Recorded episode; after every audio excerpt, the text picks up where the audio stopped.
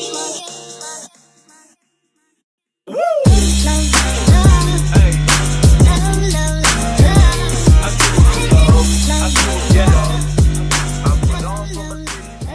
bienvenue dans le podcast qui t'aide à t'épanouir quotidiennement. Je m'appelle Cassandra, je suis mental coach et mindset coach. Je t'aide à réveiller le potentiel qui est en toi, ton état d'esprit, ta force et ton identité intérieure qui sont la base de ton succès, ta réussite et ton épanouissement. Je t'aide à être plus épanoui, à réconcilier ton corps, ton esprit et ta vie grâce à des méthodes autour de l'acceptation de soi, du bien-être physique et mental et du développement personnel. Donc ensemble, allons vers ton épanouissement et passe avec moi des moments de qualité. Aujourd'hui, je voulais te parler de la capacité d'agir. Comment on l'a? Comment on fait pour finir par agir? Quelle est la différence entre une personne qui n'agit pas et une personne qui agit? Dans un premier temps, agir, c'est être constamment dans l'action, d'une manière constante. Il existe deux types d'actions. Donc il y a l'action efficace, donc qui est faire, continuer de le faire et l'entretenir. Donc l'action inefficace, c'est faire et remettre à plus tard. Donc c'est faire et procrastiner. Si on avance quand même, mais en fait on repousse la ligne d'arrivée. Comment on fait pour avoir la capacité d'agir? En fait, il faut changer sa manière de penser. Donc tu dois savoir ce que tu veux vraiment, connaître tes besoins et tes envies, et à tout prix vouloir vivre une expérience conforme à tout ça. Donc avoir des pensées, c'est bien, mais il faut maintenant commencer à le faire. Pourquoi on n'agit pas? Pourquoi tu n'agis pas? En fait, tu restes immobile parce que tu as des doutes, tu as des peurs et des confusions, mais aussi des excuses. Par exemple, je suis fatiguée, j'ai des enfants, je ne suis pas soutenue, j'ai une éducation compliquée, j'ai besoin d'apprendre, etc. J'ai besoin de ceci et de cela pour, euh, pour, euh, pour euh, maximiser tes compétences. Je n'ai pas le temps.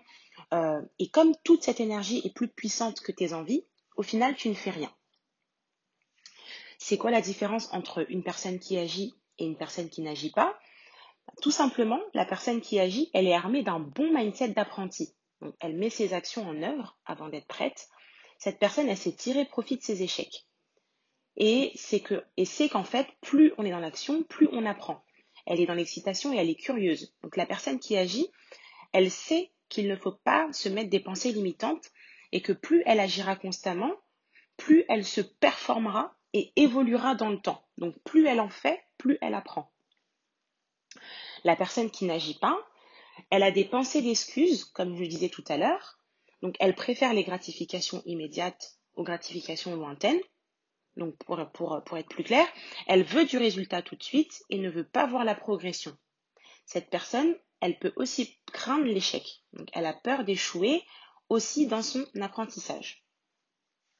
Cette personne, elle trouve des excuses de complaisance en disant, par exemple, euh, ce soir, je suis fatiguée. C'est peut-être vrai, mais c'est un manque d'honnêteté envers soi-même. En fait, le problème, en réalité, c'est rarement la fatigue, c'est dans la tête. Et le projet, il est souvent plus important que ça. Donc le projet est très important, mais c'est négligé. Comment on finit par agir?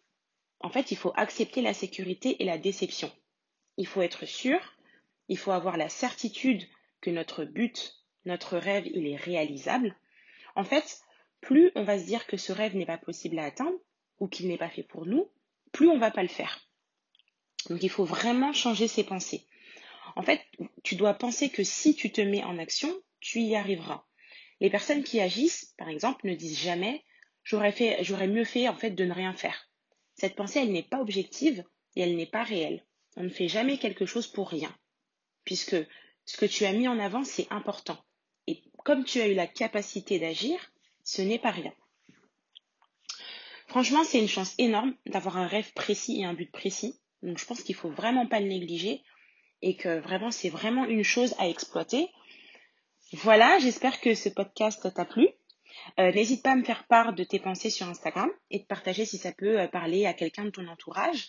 N'hésite pas à faire un tour sur mon site web aussi, donc euh, www.onecoachforyou.fr et de me contacter si tu as besoin. Je te fais de gros bisous et je te dis à très bientôt.